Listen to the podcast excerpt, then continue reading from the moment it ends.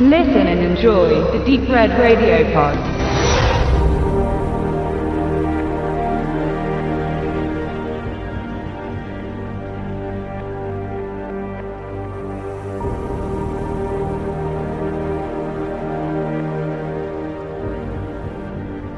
Im Bonusmaterial zum britischen Film Robert Overlords heißt es, dass die Idee zu der Geschichte dem Regisseur John Wright im Traum erschienen ist. Nun könnte man ihm unterstellen, dass er nach dem Sichten eines Transformer-Teils eine unruhige Nacht verbracht hat.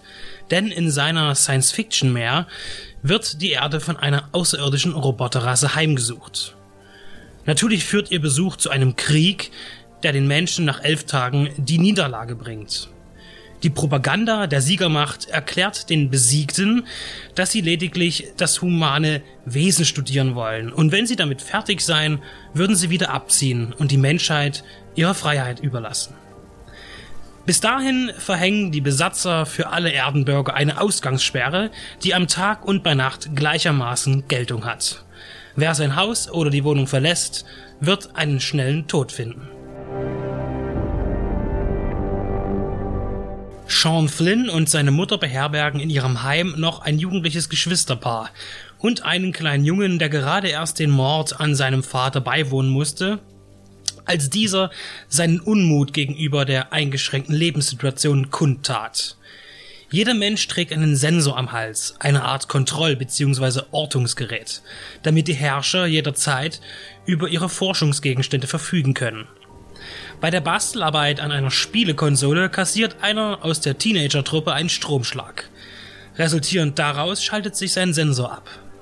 Die anderen halten es für eine gute Idee, sich ebenfalls einer elektrischen Überdosis auszusetzen, um dem gleichen Schicksal zugeführt zu werden. Und das funktioniert auch. Ohne unter der Beobachtung der allgegenwärtigen Wächter zu leiden, reißen sie aus, um sich mal wieder außerhalb ihres wohnlichen Gefängnisses zu bewegen.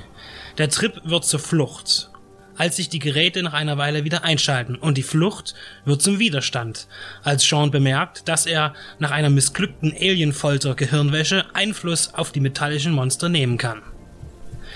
Zugegeben, der erste Blick auf das Cover von Robert Overlords Herrschaft der Maschinen schürt die Befürchtung, es mit einem Asylum Mockbuster zu tun zu haben.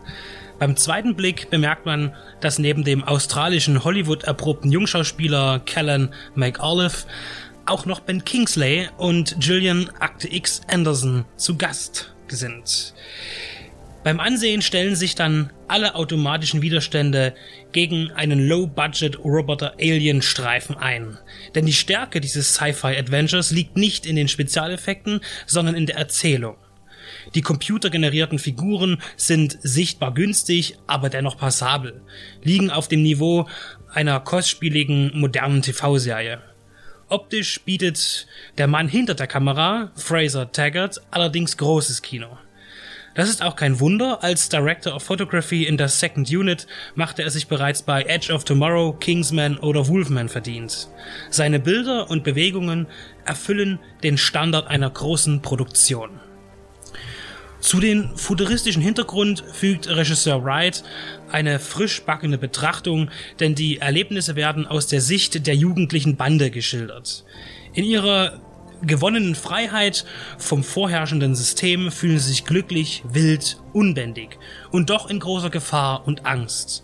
Die Pubertät findet einen symbolischen Ausdruck in diesen Szenen.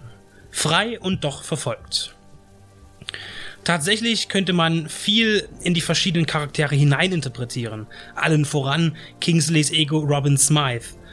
Als Speichellecker der Roboter und der dazugehörigen Uniformierung mit Armbinde wirkt er wie ein Judenpolizist. Jene Menschen, die von den Nazis als interne Ordnungsorgane in den Ghettos eingesetzt wurden. Ob Wright damit einen tieferen Bezug zur Nazi-Herrschaft und den Unterdrückungen beschreiben möchte, bleibt in den sonst vergleichsweise üppigen Extras unbeantwortet. Leider.